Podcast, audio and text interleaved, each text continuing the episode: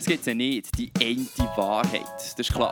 Aber trotzdem gibt es irgendwo eine Grenze zwischen, zwischen, ähm, zwischen freien Meinungen und völlig realitätsfremden Vorstellungen von unserer Wirklichkeit. Und genau diese Grenzen die schauen wir uns heute Abend genau an. Wir reden über Verschwörungstheorien, über radikales und polarisierendes Denken in unserer Gesellschaft, über ein sehr, sehr komplexes, aber nicht weniger interessantes Thema. Herzlich willkommen live aus der Kaffeebar vom Berner Generationenhaus, Marco Kovic.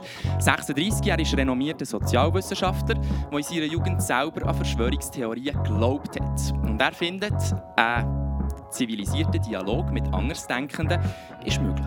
Und neben ihm hockt der Lona Lux, 35 und Leiter von der Fachstelle Radikalisierung und Gewaltprävention von der Stadt Bern.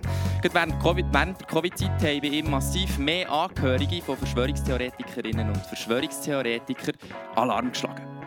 Und das Generationentandem ist damit zurück mit einem neuen Generationentalk zu einem neuen, brisanten Thema. Spätsommerliches Willkommen an alle daheim an den Bildschirmen und an euch hier in der Kaffeebar vom Berner Generationenhaus. Der Generationentalk. An dieser Stelle noch ein kurzes Merci schön an unsere Herren an der Technik, der Tobi Mittermeier und Jonas Kipfer und ich bin der Luc Marov. Marco, wir fangen doch schon short an. Was sind Verschwörungstheorien genau? Das ist eigentlich nicht so kompliziert. Ich sage immer, Verschwörungstheorie ist eine alternative Erklärung für einen Zustand oder ein Ereignis, wo postuliert, in Tat und Wahrheit steckt hinter dem Ereignis oder dem Zustand eine Verschwörung. Und die Leute, die sich verschworen haben, die sich verschwört haben, haben irgendwie einen Nutzen, den sie aus dem Ganzen ziehen und sie belügen uns. Okay, also du sagst, es ist ganz einfach, aber nehmen wir jetzt mal an, zum Beispiel Religion. Das ist etwas sehr, sehr Irrationales, wo jeder so eine Vorstellung hat und wo so Jünger hat und so, die daran geglaubt haben. Ist die Religion jetzt so eine Verschwörung? Hui, also man könnte sagen, das Christentum zum Beispiel ist ja mhm. theoretisch im Kern eine Verschwörungstheorie. Wer hat Jesus umgebracht? Aber ich glaube, so weit geht es jetzt bei, beim Religiösen nicht wirklich. Es ist mehr die Frage vom Transzendentalen, von Spiritualität, was kommt nachher. Also dort würde ich ein bisschen andere Glaubensmechanismen verorten. Mhm. Okay. Dann nehmen wir jetzt nochmal ein bisschen zurück zu den Verschwörungstheorien. Heute, Laurent, wer glaubt an Verschwörungstheorien? Was sind das für Leute? Kann man so nicht sagen. Das ist wahrscheinlich etwas, was wir heute Abend noch ein paar Mal hören. Äh, es gibt nicht die Person, die besonders anfällig ist äh, für Verschwörungsideologien oder Verschwörungserzählungen und die andere Person ist es nicht. Sehr schwierig zu sagen. Ähm, ich glaube, mit dem kann man auch gerade aufräumen. Oft wird gefragt, sind das eher Leute, die nicht so gebildet sind oder sind es äh, Leute, die weniger intelligent sind, Leute, die weniger Geld haben und so weiter. Und auch da Querschnitt, Marco, du äh, kannst dann noch korrigieren, aber ähm, all und, und niemand. Also wir sehen quasi bei den Menschen, die das glauben, sehen wir alle Kategorien, alle Gesellschaftsschichten. Wahrscheinlich alle Intelligenzquotienten. Von dem her würde ich das sicher nicht so verallgemeinern. Jetzt habe ich ja gerade am Anfang so ein die Grenzen angesprochen zwischen eigenen Meinungen und dann irgendwelche Vorstellungen eben von Wirklichkeit oder was man da so glaubt. Wo ist jetzt die Grenze genau, Marco? Also man, könnte jetzt so sagen, ja, je mehr Meinungen wir in unserer Demokratie haben, umso besser ist es und vielfältiger und das ist doch eigentlich etwas Cooles. Absolut. Meinungspluralismus gehört dazu. Ich glaube, die rote Linie, philosophisch gesehen, ist die Frage, wie komme ich zu meiner Meinung? Komme ich zu meiner Meinung, nachdem ich mich mit der Realität auseinandersetze und dann bilde ich mir ein Bild über die Welt? Oder sage ich vorher, das wollte ich glauben und ich suche mir nur das zusammen, wo in mein Weltbild passt? Und wenn es die zweite Variante ist, kann man immer noch machen, in einer Demokratie auf jeden Fall. Aber dann ist es halt, was soll ich sagen, eine Einbahnstraße, was schwierig wird mit dem Diskurs. Okay, okay. Ähm, Laurent, du bist jemand, der sehr, sehr fest mit, mit Angehörigen von Verschwörungstheoretikerinnen und Verschwörungstheoretikern zusammenarbeitet. Wir kommen dann gegen Schluss des Talk noch mal ein bisschen mehr auf das zu sprechen. Was sind so die grössten Probleme im Umgang mit Verschwörungstheoretikerinnen und Verschwörungstheoretikern?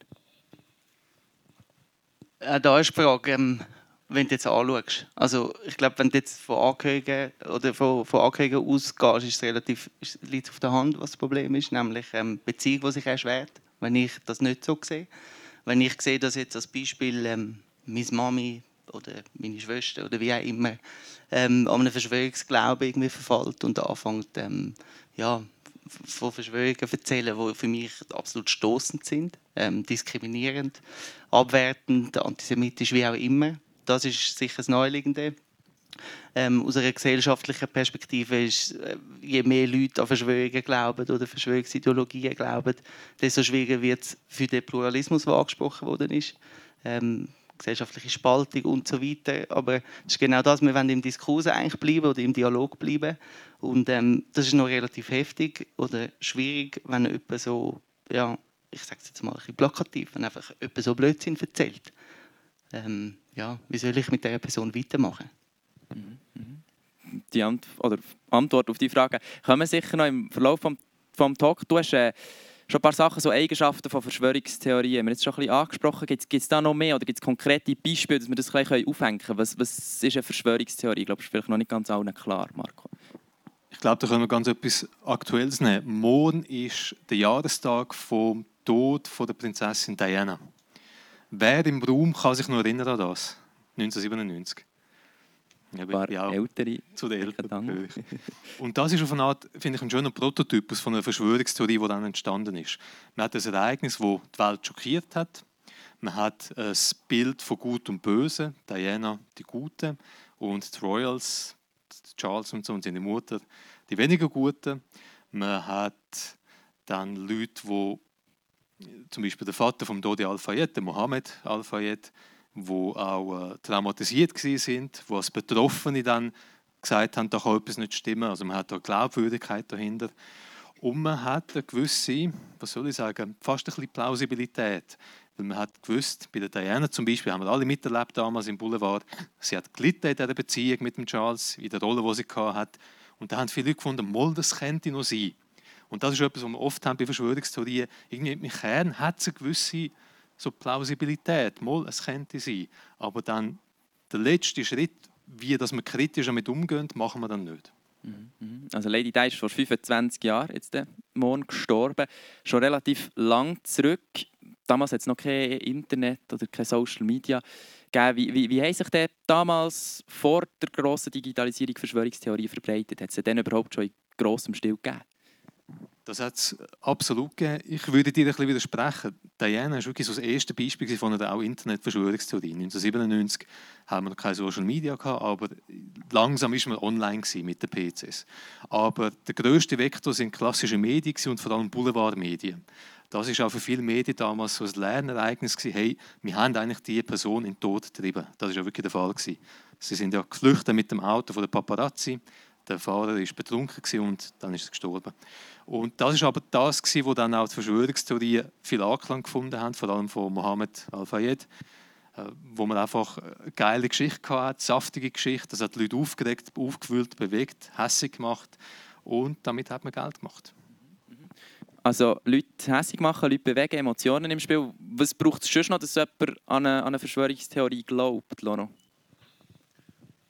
Ja, da gibt es keine einfache Antwort, leider. Ähm, es ist tatsächlich so, oder was wir oft beobachten, ich möchte nicht auf eine Persönlichkeitsstruktur oder sonst etwas zu sprechen kommen, aber es sind eigentlich es sind psychosoziale Themen, es sind ähm, gesellschaftliche, soziale Themen, es sind ähm, ja, persönliche Themen. Also was wir oft beobachten, sind oft Menschen, die irgendwo zuerst irgendwo in eine persönliche Krise hineinschlittern. Das kann alles sein, das kann eine Beziehung sein, die auseinandergeht, es kann ein Todesfall sein, es kann eine Krankheit sein und so weiter by the way, ähm, Parallele zum Extremismus. Darum so spannend für mich. Ähm, was dazu kommt, ist, ich sage jetzt, Kontrollverlust, äh, Sicherheitsbedürfnis, ähm, Anerkennungsthemen, Zugehörigkeitsthemen. Jeder von uns möchte irgendwo ähm, gern werden, gesehen werden. Also es geht um Wertschätzung, es geht um Selbstermächtigung, Selbstwirksamkeit. Also es sind jetzt einige Schlagwörter. Ich weiß, es tut mir leid, aber es ist eigentlich recht basal wenn man mal denkt, von uns ausgehend. Warum, kann jemand, äh, oder warum schlittert jemand in so etwas rein? Und es zeigt einfach, es, eben, es kann jedem passieren. Mhm. Jemand, der uns eigentlich das aus erster Hand erzählen kann, wie man so in eine Verschwörung reinschlittern könnte, bist du, Marco. In deiner Jugend hast du auch an Verschwörungstheorien geglaubt. Kannst du das vielleicht ein erläutern, dass wir wissen, um was es geht? Ich bin das Kind, also wie du eigentlich, wir sind ja beide etwa gleich alt, das Kind von den 90er aufgewachsen mit sehr viel Popkultur, wo in Richtung Verschwörungstheorie gegangen ist, sagen es X-Files oder sonstige Science-Fiction-Geschichten. Und ich habe damals als Jugendlicher eigentlich alles geglaubt. Von UFOs über Loch Ness Monster, Bigfoot, ich habe das alles wahnsinnig spannend gefunden. Aber nie wirklich verbissen, sondern mehr als Unterhaltung. Und bei mir ist es dann ein bisschen ernster geworden, 9-11, 2001. Das ist eigentlich nach dem Tod von der Diana so ein zweiter Moment, wo wir auch alle wissen, wo sind wir damals waren. Und bei mir ist dort eigentlich dann das passiert, was bei der Diana auch bei vielen Leuten passiert ist. Hey, das kann doch nicht einfach so gewesen sein. Einfach ein paar Saudis da mit Teppichmesser im Flugzeug und die machen so einen Terroranschlag. Das geht doch nicht. Und da bin ich tatsächlich in so eine Rabbit Hole reingekommen, vor allem online, in Foren, wo die Leute das Gleiche geglaubt haben. Da haben wir das gegenseitig aufgeklopft. Und irgendwann ist man halt in dem, ja, in dem Tunnelblick drin. Und das ist wahnsinnig etwas, wie du gesagt hast, bestätigend. Man hat das Gefühl, ich weiß, was läuft. Und ich habe eine Community gefunden, eine Gemeinschaft gefunden. Genau das, was du gesagt hast. Und das sind Motive, wo eigentlich das reine Fakten suchen überstrahlen. Es geht irgendwann gar nicht mehr um was war, was ist nicht sondern was glaube ich und was gibt mir das. Sehr, sehr spannend. Ähm, jetzt 9-11 war und jetzt gehen wir noch ein bisschen näher in die Gegenwart. Dann ist irgendwann mal noch Covid gekommen, vor noch gar nicht so langer Zeit. Und das ist schon noch mal etwas, wo Verschwörungstheorie einen richtigen Boost gegeben hat. Ähm, Laurent, inwiefern hat Corona die Szene konkret verändert? Ja, also noch spannend, äh, wir haben es vor, vorweg kurz besprochen, warum gibt es jetzt die Fachstelle? Ich muss schnell ausholen, weil eigentlich sind wir gegründet worden wegen islamistischer Radikalisierung. Also es ist um Dschihad-Reisen nach Syrien und in Irak gegangen. Es ist um religiöse Radikalisierung, religiösen Extremismus gegangen. Nachher habe ich gesagt, ab 2018 ist plötzlich Rechtsextremismus wieder grösser geworden. Das ist nie weg gewesen, aber es ist plötzlich wieder grösser geworden. Es ist im Fokus auch wieder von der Öffentlichkeit, von den Medien und nachher ist Covid gekommen. Und warum erzähle ich das so in dieser Abfolge? Weil am Schluss wir eigentlich genau in der Bewegung, sage ich jetzt während Covid, von, von Menschen, die, die gefunden haben, Covid, das, das ist eine Lüge, das ist eben die große Verschwörung, die irgendwo im Hintergrund geheime Macht, ob es jetzt wieder ähm, die jüdische Weltverschwörung war oder die Pharmakonzerne, wo ja oft auch noch gleichgesetzt wird. Ähm, was das jetzt war, und dort haben wir dann schon einfach gemerkt, dass die Prozesse, die das hineinführen, die sind nicht identisch, aber praktisch gleich. Also zumindest, es hat so viele Parallelen gehabt. Und, und das war einfach spannend, gewesen, oder, dass wir auch wieder gesehen haben, ähm, es ist immer die Frage, was tritt gerade auf. Also wir haben immer das Beispiel gehabt, zum Beispiel, ich, ich komme aus Zürich, ein Kind von den 90er. Bei uns, wenn man die Eltern wollte provozieren, ist man am Bahnhof Stadelhofen und ist mit den Punks dort rumgehängt. Ähm, und nachher ist man eben, während, ich sage jetzt, 2013, 14, 15, 16 ist man vielleicht islamistisch unterwegs gewesen und hat so vielleicht auch provoziert. Und nachher ist plötzlich Covid gekommen und das ist dann der neue Inhalt gewesen. Ich sage nicht, dass das die gleichen Leute sind, die sonst plötzlich, äh, oder ich sage jetzt von dieser Gruppe irgendwie andere gehen, obwohl es das auch gibt, auch ein sehr interessantes Phänomen. Aber einfach, es zeigt, oder so, so die Themen, die Problemstellungen, die Herausforderungen der Menschen sind einfach mal gegeben und je nach Inhalt, der da ist, kommt man nachher auf das Thema auf. Mhm. Und jetzt ist es vielleicht gleich auch wieder so ein die Grenzen. Also, vielleicht an dich, Marco, ist jetzt jeder, der vielleicht in der Corona-Zeit das ein bisschen kritisch hat hinterfragt, die Massnahmen, ist man gegen den Verschwörungstheoretiker? Nein, das denke ich nicht. Das ist, das ist meiner Meinung nach nicht so. Und ich glaube auch, die Evidenz, die man aus der Forschung zeigt, das ist nicht so. Es ist immer eine Frage von einem Spektrum. Es gibt einen Kern von Leuten, die sehr eingefleischt sind, die, die sehr fest an diese Sachen glauben und die nicht wirklich bereit sind, an dem Weltbild etwas zu ändern. Aber das ist eine kleine Minderheit. Das ist auch jetzt bei uns in der Schweiz, glaube ich, in der, in der massnahmenkritischen Bewegung. Das sind aber leider die Stimmen, die zum Beispiel medial am stärksten Gehör gefunden haben. Und es gibt aber in diesem Spektrum, mit diesen Grautönen, sehr viele Leute, die, finde ich, berechtigte Anliegen haben, die berechtigterweise sagen, hey, ich habe vor der Pandemie 4000 im Monat verdient, jetzt auf, auf Kurzarbeit habe ich noch irgendwie 3000, von dem kann ich nicht leben. Was, was mache ich jetzt? Und diesen Leuten hätten wir mehr zulassen und nicht am extremen Rand. Okay, okay. Sehr spannend. Was auch schon ein bisschen ist erwähnt wurde, ähm, so ein bisschen während deiner Zeit, wo du in deiner Jugend bist, sind so Foren aufgekommen, das Internet, das so langsam ähm, Überhand genommen hat. Wie, wie ist das dann weitergegangen? Also inwiefern ist Digitalisierung ein Problem geworden in Bezug zu Verschwörungstheorien? Es ist absolut explodiert. Wir haben wirklich in den letzten vor allem 15 Jahren mit Social Media eine wahnsinnige Globalisierung von Verschwörungstheorien erlebt. Vor 30, 40 Jahren vor dem Internet hat es auch schon gegeben, teilweise, dass gewisse Verschwörungstheorien um die Welt gegangen sind. Zum Beispiel bei der, beim Thema AIDS, in der AIDS-Epidemie hat es Verschwörungstheorien gegeben, die CIA hätte das in einem Labor entwickelt, um schwule und schwarze Leute umzubringen. Und das hat aber Jahre gebraucht, um wirklich über die Welt, kommen, die Welt zu kommen. Und heute geht das teilweise innerhalb von Minuten. Und das, das macht es wahnsinnig schwierig, weil wir sind eigentlich als Menschen psychologisch nicht für die Reizüberflutung gemacht.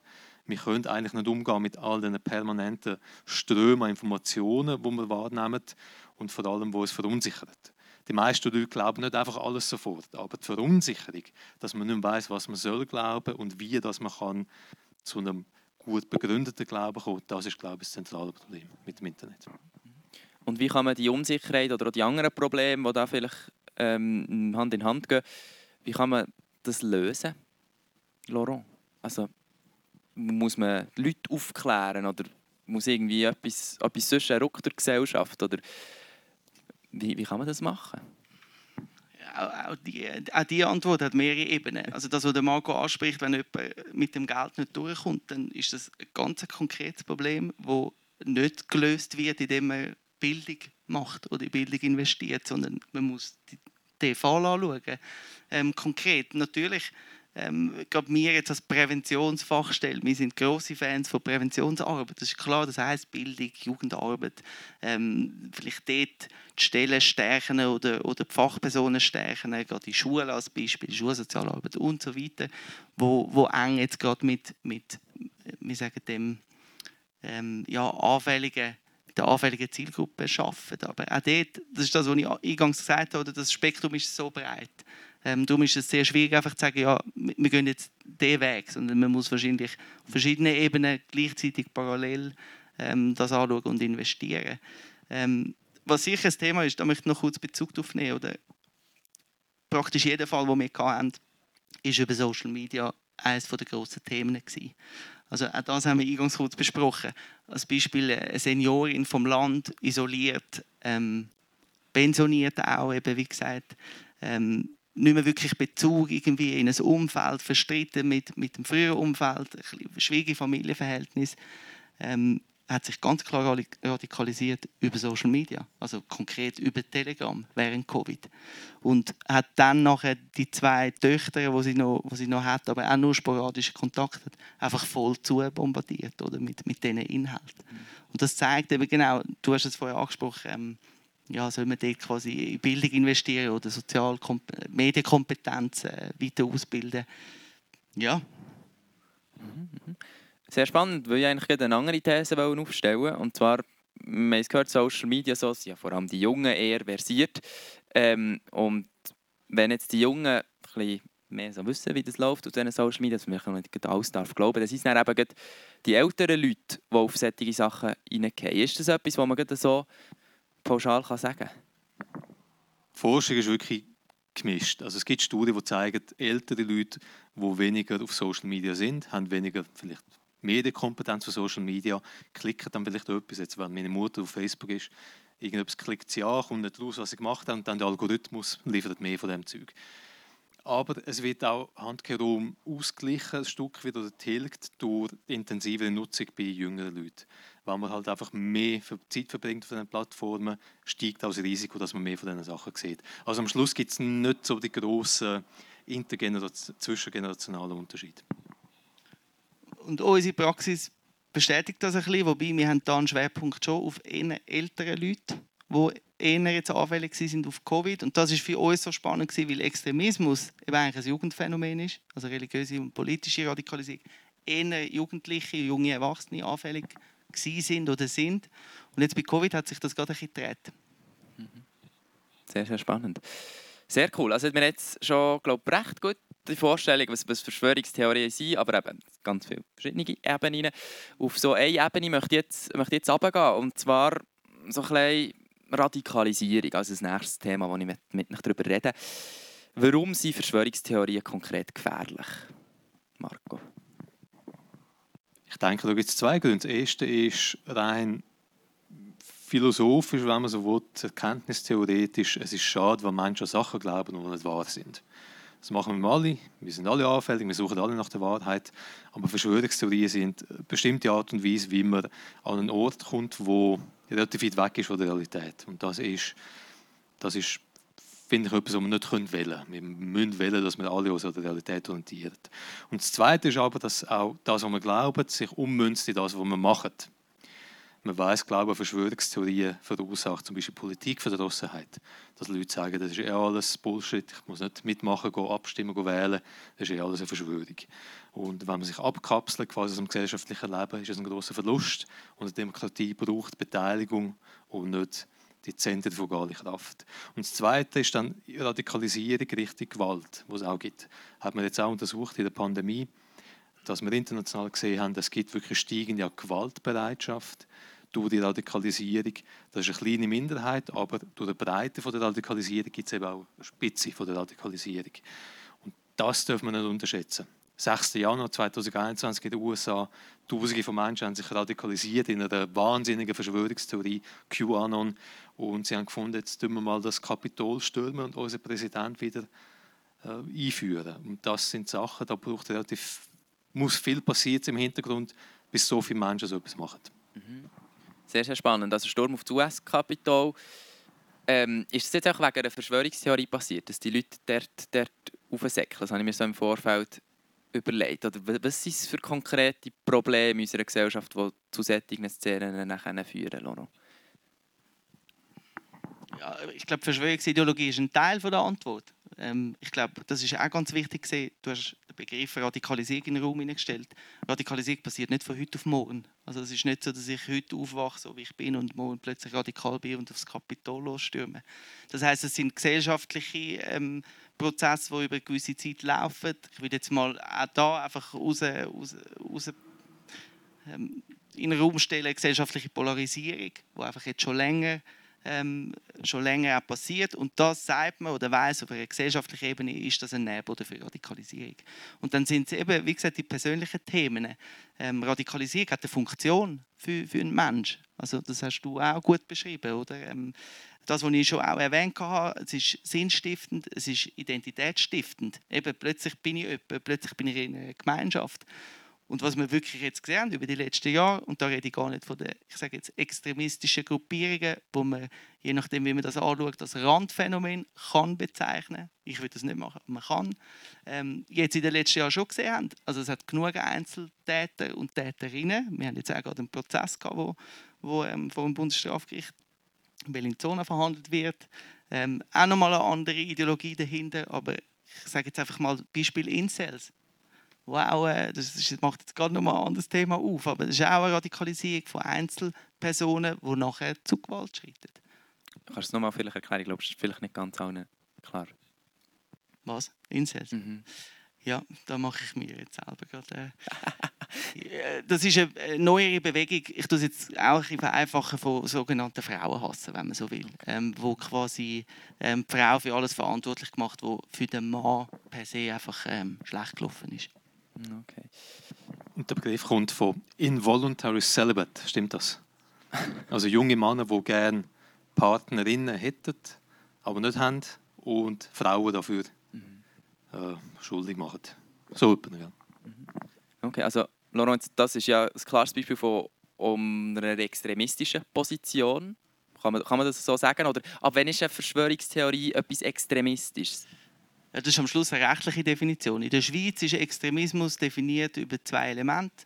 Ähm, Demokratiefeindlichkeit und einen gewissen Gewaltbezug. Das ist einfach der rechtliche Rahmen den muss man einfach mal so nehmen. Ähm, in Deutschland jetzt als Beispiel, aufgrund von der Geschichte, ist, würde ich jetzt sagen, dort, der Tatbestand ein bisschen früher schon, schon erreicht als bei uns, weil was heißt Demokratiefeindlichkeit? Oder? Ähm, aber ich glaube, ja, das um, umgrenzt eigentlich relativ gut. Und darum auch, ist auch noch wichtig, die Incels als Bewegung kann man nicht sagen, ist eine extremistische Bewegung, weil sie einfach alles drin haben. Aber ich möchte jetzt die Incels auf der Seite lassen. Es ist genauso mit Covid-Gegnerinnen und, und Gegnern genau das Gleiche gewesen.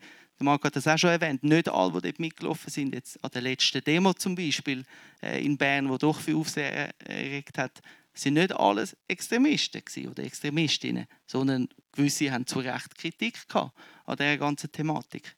Ähm, und das macht es ja so komplex. Ähm, Marco, du bist jemand, der auch immer wieder ein kritisch ist den Medien gegenüber und wie sie über solche Themen reden. Du hast mal, glaube ich, einem Interview mal gesagt, Medien tragen zur Radikalisierung bei. So. Warum? Oder was müssen sie besser machen? Wir haben mit den Medien das Problem, dass Medien Geld machen müssen. Beziehungsweise, dass es gewisse Logiken gibt im Journalismus, wie das man Journalismus macht, nach Daumenregeln. Und die sind nicht immer gut. Man sucht sich Themen, die saftig sind, die die Leute bewegen, wo man gute Schlagziele machen und wo immer Konflikt drin ist, wo man kann sagen ja, da gibt es jetzt, da toucht Und das Problem ist, wenn man das macht, wenn man die Logiken befolgt, dann gibt man Leuten eine Plattform, die eine kleine Minderheit darstellen und wo sehr eine harte Meinung haben. Und was man dann eben nicht macht, ist, man tut es nicht kontextualisieren, man tut es nicht hinterfragen, nicht einordnen.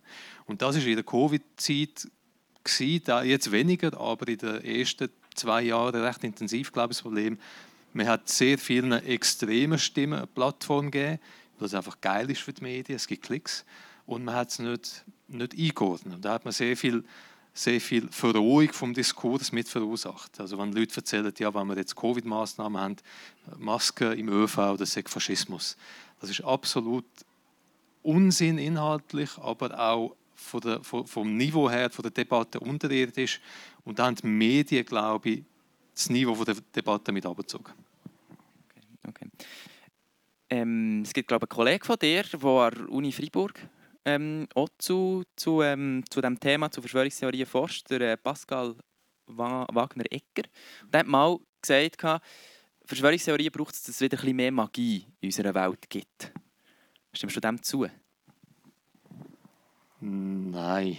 Äh, ich, ich denke, die, die sogenannte Entzauberung der Welt ist ein guter Prozess. Wir brauchen weniger Magie und mehr kritisches Denken, würde ich sagen. Okay, aber auf, auf welche konkreten Probleme in unserer Gesellschaft möchte der, äh, der Herr Wagner-Egger hier ansprechen? Ich wollte ihm nichts in den Mund legen, aber was ich denke, was wir ansprechen müssen, vielleicht hat er das gemeint, ist die Frage, warum gibt es überhaupt Verschwörungstheorien? Weil die gibt es nicht, weil sie lustig sind, weil die Leute Spass daran haben. Es gibt sie, und über das reden wir viel zu wenig, weil sie eine Reaktion sind auf Ungleichheit wenn alle gleich wären, mehr oder weniger materiell, dann müsste ich keine Verschwörungstheorie ausdenken, warum es mir schlecht geht und warum es dir gut geht. Aber wir haben steigende Ungleichheit seit Jahrzehnten auf der ganzen Welt. Wir haben auch in der Schweiz extreme Konzentration von Macht, von Vermögen, von, von politischem Einfluss. Und das sind Zustände, wo eben die Fantasie beflügelt, wenn man so will. Und es ist legitim, dass man sagt, warum haben wir das, was wir haben? Und wenn sich dann die Leute, die am kürzeren Hebel sind, die keine Macht haben, kein Geld haben, keine Perspektive haben, sonst nicht ernst genug fühlen, suchen sie sich eben dort Antworten, wo man sie hat. Mhm, mhm. Gibt es sonst noch so gesellschaftliche Probleme in dem Sinn, die vielleicht ein Anzeichen sind für, für Verschwörungstheorie, außer jetzt die, die Ungleichheit in der Gesellschaft? Vielleicht, ja, Laurent? Ja, es, gibt, es gibt den Ausdruck, jetzt, wo, wo, man eigentlich sagt, man weiß so ein wie gesund eine Gesellschaft ist, oder man misst, wie, wie gesund eine Gesellschaft ist, oder eine Demokratie, ich rede jetzt von einer Demokratie, wie gut sie mit ihren Minderheiten umgeht. Ähm, und jetzt gerade Thema Antisemitismus ist da sicher etwas. Und ich habe jetzt bei Marco auch gerade für mich gedacht, auch wenn die Welt wahrscheinlich gleich wäre, würde eine Verschwörungsideologie würde wahrscheinlich überdauern. Und das ist eigentlich die älteste, was es gibt, eben die jüdische Weltverschwörung. Und ich glaube, das ist schon auch etwas, wo man, wo man ich meine, muss auch sagen, das ist der gemeinsame Nenner von allen Extremismusformen. Das ist auch noch wichtig. Die Verschwörungsideologie oder die antisemitische, wenn ihr so wollt. Ähm, und ich glaube, ja, dass das, dass das schon auch darauf hinweist, quasi wie gesund ist Gesellschaft oder wie polarisiert ist eben Gesellschaft oder wie konfliktiv ist Gesellschaft. Und das hat der Marco auch in einem Interview mal gesagt, Konflikte in der Gesellschaft sind ja wichtig. Also das ist ja zwischen Menschen wichtig, weil nur dann gibt es Fortschritt. Die Frage ist einfach, wie werden die Konflikte austreten? Mhm. Mhm. Wir haben schon sehr, sehr viel über Verschwörungstheorien geredet und über ihre gesellschaftliche Bedeutung. Und jetzt so ein bisschen im letzten Teil des Talks möchte ich noch ganz praktisch werden und so ein fragen, ja, wie können wir selber schauen, dass wir nicht Verschwörungstheoretikerinnen oder Verschwörungstheoretiker werden und wie können wir mit Leuten aus unserem Umfeld vielleicht auch umgehen, die, an das glauben. Und du bist hier sicher Mann, der, der mega viel dazu beitragen kann. Lono, du bist Leiter von der Fachstelle Radikalisierung und Gewaltprävention bei der Stadt Bern. Wer kommt zu dir? Wer braucht Hilfe? Ja, jetzt einfach auf Verschwörungsideologien bezogen. Den Rest lasse ich jetzt mal weg aus dem ganzen Extremismusbereich. Aber sind in den letzten zweieinhalb Jahren, sind das, oder, oder seit Covid, wenn ihr so wollt, ähm, sind das Angehörige gewesen, vor allem von Personen, die eben immer mehr in Verschwörungsideologien ähm, abgedriftet sind. Ich sage es jetzt auch wieder so bewusst, weil, das haben wir auch schon gehört, mal eine Verschwörungserzählung zu glauben oder anzuhängen, ist eigentlich per se noch kein Problem. Das ist auch völlig in Ordnung. Aber es sind vor allem Leute, die eben im Radikalisierungsprozess sich befinden. Das heißt, ähm, die Verschwörungserzählungen immer mehr zu Ideologien werden. Das heißt, das Weltbild, das die Personen haben, das wird immer geschlossener. Heißt, die Personen sind immer schwieriger zu erreichen. Also ich mache ein ganz konkretes Beispiel. Ähm, die, die Seniorin, die ich vorher erwähnt habe, also wo einfach für das Familiensystem, wo eh schon schwierig ist oder dort in dem Fall problematisch war, wo einfach ja, fast auseinandergeht. Weil am Schluss geht es darum, dort hat sich ähm, der Sohn gemulden von ihr bei uns und gefragt, was muss ich machen, wie soll ich mit dem umgehen. Und dort hat man auch gesehen, also eigentlich hat man dort zu einem Kontaktabbruch müssen, müssen fast führen, weil einfach so viel schon im Argen gelegen ist. Ähm, vielleicht jetzt gerade noch ein umgekehrtes Beispiel ähm, ja, so in unserem Alter, ein, ein junger Mann, der wo während Covid total in Verschwörungsglauben abgedriftet ist ähm, und sein Vater sich bei uns gemeldet hat. Die haben eigentlich ein intaktes Familiensystem gehabt. Das heißt, sie haben vier Kinder gehabt, die Geschwister sind alle gut ausgekommen, aber, aber ähm, er ist einfach voll in das abgedriftet. Und das ist natürlich für, für Familie ist das, ist das eine Zäsur. Also wie gehen wir jetzt mit dem um? Weil der kann man nicht so einfach, einfach sagen, ja, ich habe jetzt keinen Kontakt mehr mit dir. Das ist mir egal. Er ist immer noch der Bruder oder, oder der Sohn. Sehr spannend. Über die Angehörigen möchte ich noch mal weiterreden. Aber zuerst noch mal kurz, vielleicht auch noch mal ähm, zu dir, Marco. Du hast persönlich auch, wenn 9-11 hast du vorher gesagt, so ein gemerkt, hm, jetzt habe ich das Gefühl, vielleicht stimmt da etwas nicht. Das ist so ein bisschen an Verschwörungstheorie glauben. Wie bist du dann wieder rausgekommen? Damals hatte ich das Glück, gehabt, dass das Internet ein bisschen anders funktioniert als heute in den besagten Foren, die ich mir umgetrieben habe, hat es dann wirklich auch mal Leute gegeben, die ganz eine andere Meinung hatten. Dann haben die mich irritiert, aber dann auch stimuliert. Und heute auf Social Media mit Echokamera und so weiter und so fort wird das, wird das immer schwieriger. Ich glaube, das ist aber etwas, was es braucht. Und die Frage ist aber, wie kann man es dann machen? Wenn man einfach sagt, das sind Fakten, dann weiß man, blockiert die Leute psychologisch. Ich habe das auch nicht gerne, wenn jemand sagt, hey, das ist das Eich, was du erzählst, so und so ist es tatsächlich. Da haben wir alle so Defensivhaltung. Und darum sagt man auch der Forschung, es ist wichtig, dass man probiert, zuerst empathisch und menschliche Beziehung zu finden. Vielleicht kannst du ein bisschen erzählen, wie es bei euch ist. Aber man sagt, wenn man dann die menschliche Ebene findet und signalisiert, ich bin nicht da, um dich fertig zu machen, ich bin nicht ein Feind, wir sind beide im gleichen Boot, dann kann man anfangen, über Fakten reden. Das ist, also das ist genau das, was du sagst. Ich will noch einen Schritt vorher machen, wenn man merkt, ich habe das geschlossene Weltbild angesprochen, wenn das, wenn das Weltbild noch nicht so geschlossen ist, man merkt, man, die Person ist noch so ein kritisch, ist noch nicht so voll überzeugt von der Verschwörungsideologie. Dort hat man schon auf einer inhaltlichen Ebene eben noch die Möglichkeit, das sagst du auch, einen Faktencheck zu machen, Quellenchecks, also nachzufragen, von wo, von wo hast du jetzt die Info? Also quasi eigentlich Zweifel, Zweifel zählen, dass die Person sich auch anfängt, nochmal hinterfragen, ja, stimmt eigentlich, es macht irgendwie keinen Sinn. Oder auch Logikfehler aufzeigen, die ja auch noch spannend sind. Ähm, aber nachher geht es auf, auf, auf, das, was du sagst, Marco. Wenn man merkt, dann kommt man nicht weiter, dann erst recht, eben weil die Person in der Defensive ist, eigentlich weg von dem Thema zu gehen. Weil ähm, sonst verhärtet sich das noch mehr. Was aber auch wichtig ist, das möchte ich auch noch anfügen, auch da ist immer eine Frage der eigenen Ressourcen. Mag ich mit meinem Gegenüber überhaupt noch äh, weiterzumachen. Wie gesagt, in einer Familie ist es ein schwieriger als jetzt vielleicht in einer Freundschaft, aber auch dort ähm, kann, das, kann das wehtun.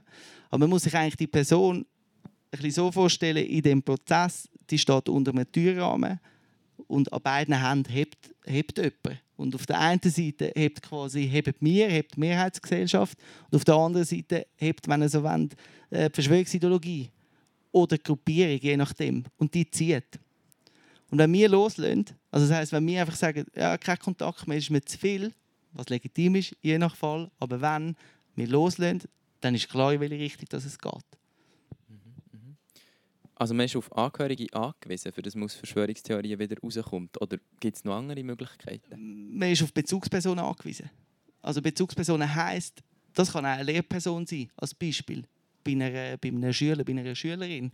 Ähm, das heißt eine Person, wo eine gewisse Beziehungsebene schon da ist, wo ein gewisses Vertrauen schon da ist. Das ist natürlich idealerweise im Idealfall die Familie, weil das einfach gegeben ist. Aber das kann ganz so gut auch ein Trainer, Trainer in einem Fußballverein sein.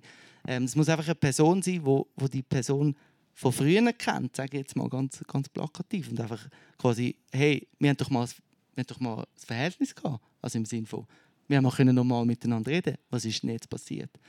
Und das sagen wir eigentlich darum, weil, weil die Person, die sich radikalisiert, das klingt jetzt eigentlich komisch vielleicht, aber natürlich trifft die ab im Kopf. Aber sie weiß schon noch, wer dann vis-à-vis steht. Jetzt haben wir schon ein bisschen über das daraus rauskommen geredet, aber ich glaube, das Problem das fängt eigentlich schon viel, viel früher an. Und so die Frage, ja, wie können wir schauen, dass wir, dass wir nicht an Verschwörungstheorien glauben? Gibt es da so konkrete Tipps und Tricks, Lono? Nein. Schade. Nein, ich finde ich find das mega schwierig, eben, wie, wie wir jetzt schon gehört haben. Oder? Es können einfach alle betroffen sein. Das heißt, natürlich hilft es, wenn ich jetzt als Beispiel in der, in der Kindheit, in der, in der Jugend, über die Familie, über, über die Schule schon eine gewisse Resilienz einfach mal mitbekomme. Medienkritikfähigkeit, Resilienz im Sinn von all die, die, die Schlagwörter, die wir vorher schon gebracht haben. Eben, ähm, als Beispiel Mobbing, ganz wichtig. Mobbing kann zur Radikalisierung führen. Also das finde ich schon auch noch, das ist schon auch noch beachtlich, ähm, dass, man, dass man das mal checkt, weil am Schluss ist das soziale Ausgrenzung. Und das Letzte, was wir wollen, ist eigentlich soziale Ausgrenzung. Darum, ich, ich äh, revidiere, ja, es gibt Möglichkeiten, ähm, aber da müssen alle mithelfen. Mhm, Gut, jetzt noch über, über die Angehörigen. Ich werde da gleich noch mal ein bisschen reden. Also wenn jetzt zum Beispiel meine Mutter plötzlich an eine Verschwörungstheorie glaubt, wann soll ich mich näher bei dir melden? Du darfst dich melden, wenn du, wenn du Unterstützung brauchst. Wenn du ähm, völlig überfordert bist, zum Beispiel, wenn du merkst, hey, ich, ich probiere zwar im Gespräch zu bleiben mit, mit, mit deiner Mami, aber die Radikalisierung schreitet doch eben fort, weil eben die anderen Kräfte ähm, ähm, doch irgendwo stärker sind. Dann darfst du dich natürlich, oder dürfen sich bei, bei, uns melden.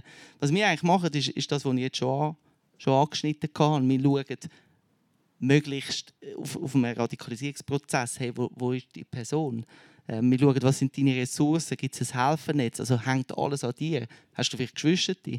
Ähm, ist der Papi noch rum? Äh, ist vielleicht der Onkel, Götti, wie auch immer, sind die noch rum? Und nachher sagen wir eigentlich, bauen das Helfernetz rundherum ähm, und, und gehen alle in die gleiche Richtung. In die gleiche Richtung heisst, wir arbeiten alle auf ein Ziel, nämlich, wie gesagt, Zweifel zählen bei dieser Person, ähm, die persönliche Ebene stärken, gemeinsame Erinnerungen, ähm, gemeinsame Verbindungen aufzeigen, vielleicht ein gemeinsames Hobby, eben, wo man nachher nicht über den Inhalt redet, sondern einfach zusammen Zeit verbringt, wo die Person eigentlich nachher wieder merkt, das ist vielleicht gar nicht so schlecht, was ich eigentlich vorher hatte. Und in wie, wie vielen Fällen bringt das etwas? Also gibt es irgendwie so eine Erfolgsquote? Könnt ihr sagen, ja, 68% von allen, die an Verschwörungstheorien glauben, können durch ihre Angehörigen wieder zurückgeholt werden? Nein, das können wir so nicht sagen. Ich weiß nicht, ob die Wissenschaft noch etwas anderes sagt dazu, aber bei uns ist es einfach so, ich muss mir so vorstellen, die Leute, die sich bei uns melden, die sind oft recht verzweifelt und das ist ein sehr schambehaftetes Thema. Das heißt, sie melden sich anonymisiert. In der Regel machen wir die Beratung auch. Die sagen uns nicht, wer sie sind. Außer sie wollen das natürlich. Das brauchen wir auch nicht, müssen wir auch nicht wissen. Und dann erzählen sie und dann schaut man an. Und das sind vielleicht ein, zwei, drei Beratungen. Es kann auch mal eine Begleitung sein, die etwas länger ist. Aber es ist selten, dass wir nachher eine Rückmeldung bekommen oder selber nachfragen würden, du hat es übrigens geklappt. Auch noch wichtig, weil es ein Prozess ist. Also genauso wie es ein Prozess ist, in das reinzugehen, ist es ein Prozess, wieder aus dem rauszukommen. Wir bieten Hand, das heißt, wir sind da, wir helfen, wir beraten, wir spiegeln und so weiter. Ähm, ich würde jetzt schon behaupten, gerade jetzt mit Verschwörungsideologie haben wir eigentlich, können, wir, können wir gut helfen. Weil es eben gar nicht so viel braucht ähm, für die Person, die sich meldet, zu merken, ah, ich kann in meiner Gesprächsführung, in meinem Verhalten ähm, vielleicht etwas verändern. Mhm. Wir sind schon fast am Ende des Talks. Marco, jetzt ist Covid so langsam ein am, am Ausklingen. Es muss ja niemand mehr Masken anlegen. So, in einem Jahr ist das Problem gelöst. Es gibt keine Verschwörungstheorien mehr. Das war sehr schön, aber die Geschichte lehrt uns genau das Gegenteil. Du hast es erwähnt, Lothar, vorher, es gibt Verschwörungstheorien seit Jahrtausenden, antisemitische Verschwörungstheorien, sonstige Verschwörungstheorien. Ich glaube, die Wahrnehmung ändert sich, wie akut das es ist, aber quasi unter, oder der, der Teil vom Eisberg, den wir nicht sehen, der ist relativ stabil. Okay. Dann habe ich noch eine Schlussfrage, so ein bisschen zur Auflockerung. Ich habe mir überlegt, lesen ihr lieber Sachbücher oder Fantasy-Romane? So ein bisschen wegen. So. Ja, egal. Also ich selber bin absoluter Science-Fiction- und Mhm. Fantasy-Fan. Das letzte Buch war eines von Stephen King und das, was ich jetzt am Lesen bin, ist auch eines von Stephen King. Ja, bei mir sind es Sachbücher und dann mit ganz wenigen Ausnahmen noch Krimis, aber ich schaue vor allem Actionfilme. Okay. Also auch nicht, auch nicht so die, die nur in den Sachbüchern reinblättern und schauen, was, was denn genau faktenbasiert ist. Merci vielmals euch beiden. Danke. Ja, das war es schon. Merci vielmals. Der Generationentalk über Verschwörungstheorien. Glaube, es war mega wichtig, gewesen, haben wir ähm, darüber geredet. Es ist aber auch immer noch wichtig, dass man das Thema anspricht und offen durch die Welt geht und, und immer wieder über, über Verschwörungstheorien redet. Merci viel, viel mal, Marco Kovic und Laurent Lux, dass ihr hier eure Erfahrungen teilt. Es waren intensive 40 Minuten, gewesen, verschiedene Ebenen, aber sie waren sehr, sehr spannend. Danke vielmal. Im nächsten Generationen-Talk geht es darum, um das Motto «Suche Wohnung, biete Hilfe». Auf der einen Seite stehen junge Leute, zum Beispiel Studentinnen und Studenten, die auf der Suche sind nach einer neuen Wohnung.